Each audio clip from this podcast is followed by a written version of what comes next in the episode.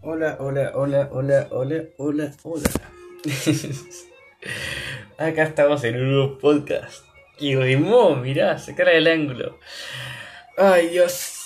Ah. Y bueno, seguimos esta etapa de duelo y haciendo podcast.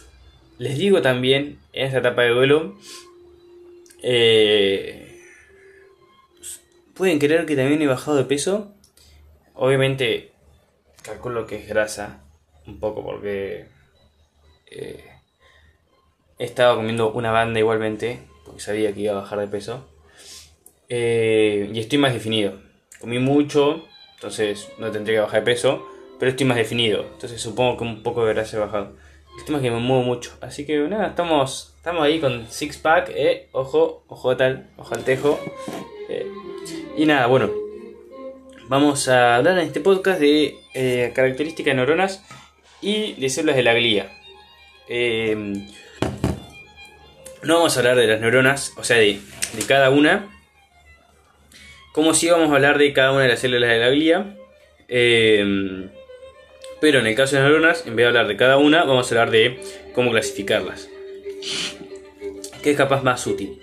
Y células de la glía, como se repiten, eh, vamos así a mencionar cada una.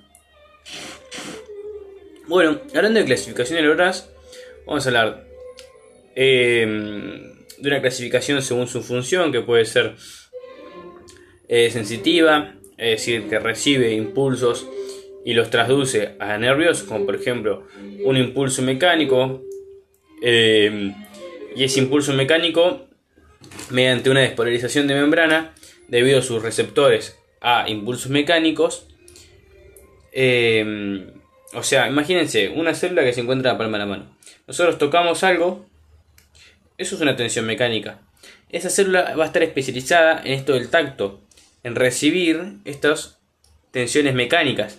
Entonces, cuando recibe una tensión mecánica al tocar algo con la mano, esta célula despolariza su membrana y al despolarizar su membrana convierte ese, ese impulso mecánico en un impulso nervioso.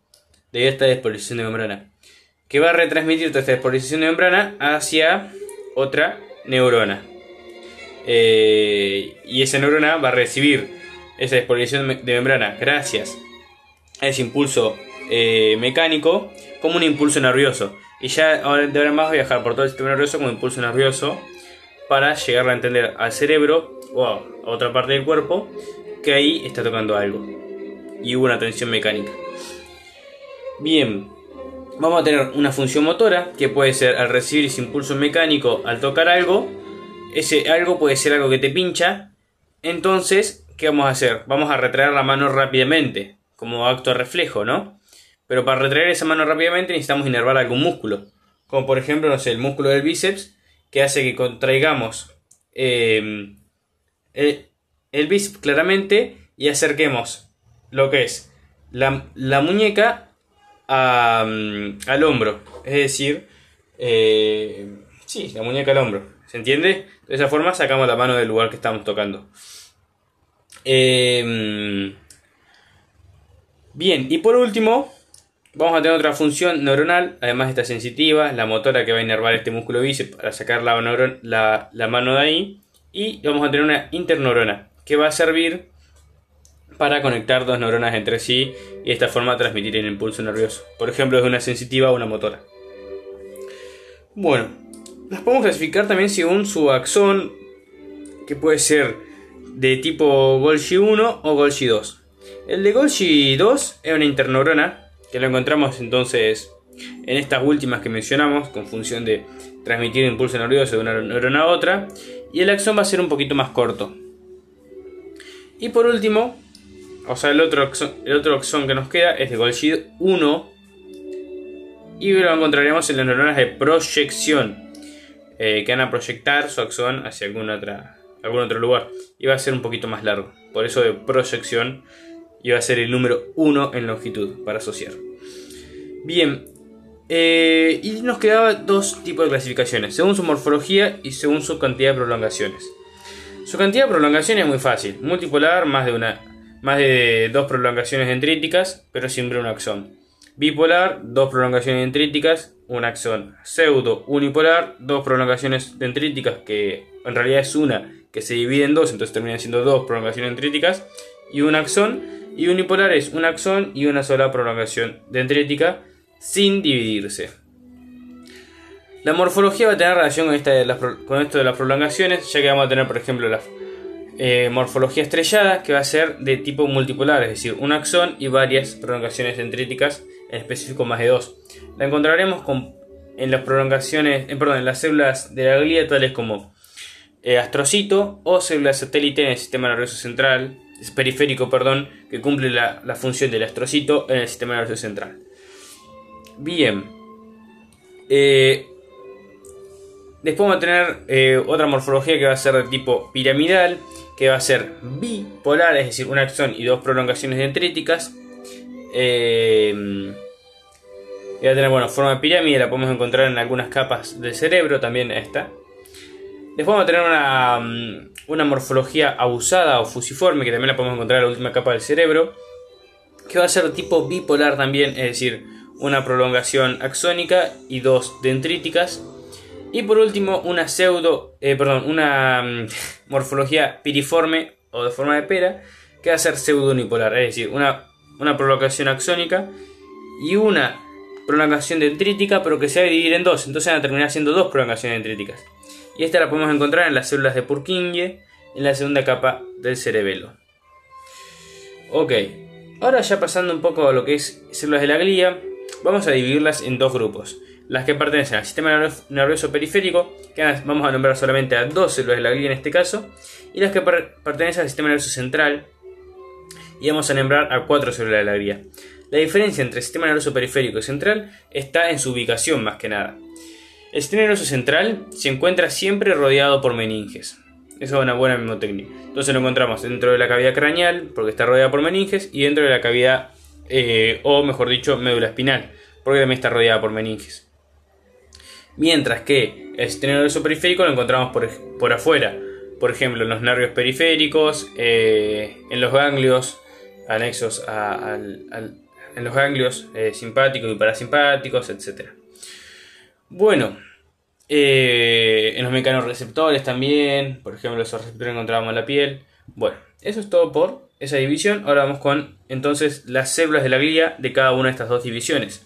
Dentro de la división central nos encontraremos células de la glía tales como astrocitos, ependimocitos, oligodendrocitos y microglía. Esas cuatro. Arrancando por el astrocito, vamos a mencionar que es una célula de cromatina laxa. ¿Por qué? Porque van a estar sintetizar muchas proteínas. Entonces, eh, va a tener, va a necesitar esta cromatina laxa para poder eh, ir transcribiendo este, este ADN en proteínas. Bien. ¿Por qué van a necesitar muchas proteínas? Porque tener muchas funciones. Las funciones son todas relacionadas a lo que es regular el microambiente neuronal. Tales como, por ejemplo, sostener eh, este microambiente tanto anatómicamente como metabólicamente. Eh, ser de sostén funcional y, químico en las sinapsis químicas entre neuronas, también atender a la respuesta ante daño agudo o crónico, obviamente las estoy leyendo, eh, y, la más importante, participar en la barrera hematoencefálica, que se va a dar entre el endotelio vascular, del endotelio vascular y los pies chupadores de los astrocitos.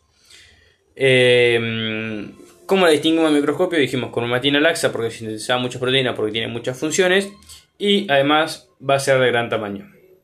Su morfología, si les preguntan, era estrellada.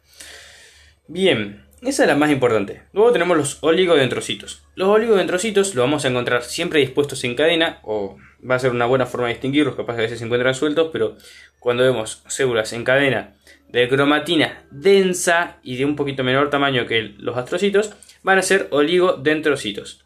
Que lo que van a, mm, tener como objetivo es mielinizar los axones de las neuronas. Eh, y un dato de color es que un solo oligodendrocito puede mielinizar más de un axón. diferente a lo que encontramos en el sistema nervioso periférico, eh, ya que las células que cumplen la función de los oligodendrocitos en el sistema nervioso periférico van a tener la particularidad de que van a, van a um, un axón por célula. Entonces tienen menor poder mielinizante, si se quiere. Bueno, continuamos con el sistema nervioso central, sin desviarnos tanto. Nos encontramos a la microglía. Esta microglía eh, va a actuar como macrófagos o células fagocíticas del sistema nervioso central. Su objetivo entonces va a ser eh, inmune o defensivo. Además van a participar con el sistema inmune, además de fagocitar, eh, van a permitir el pasaje de otras células inmunes abriendo la barrera hematoencefálica que mencionamos antes. Por último tenemos los ependimocitos que van a ser como células epiteliales eh, ya que van a recubrir las cavidades eh, que contengan líquido cefalorraquídeo.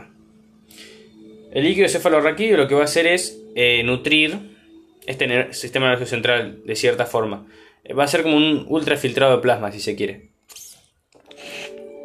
Bien, em, además de que va a servir como amortiguador de ciertas eh, tensiones mecánicas.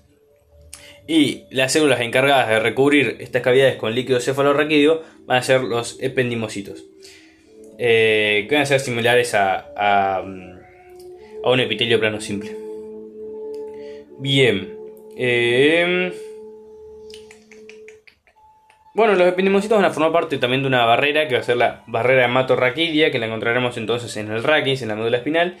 Eh, y va, a estar formada esta barrera por eh, entonces el endotelio de mm, capilar fenestrado, su membrana basal de este endotelio y las células ependimarias. Eh, y bueno, eso es todo por sistema nervioso central y célula de la guía. Ahora por el periférico es mucho más sencillo. Tenemos célula de Young eh, o de Schaumann, no sé cómo se dice, que van a ser muy similares a los oligodentrocitos, es decir, van a tener cromatina densa y poquito tamaño. Pero no se van a ubicar en cadena, sino van a estar un poquito así sueltos. Y lo que van a tener de característica y diferencia con estos oligodendrocitos, además de su mm, disposición en cadena, es que van a milenizar un axón por célula.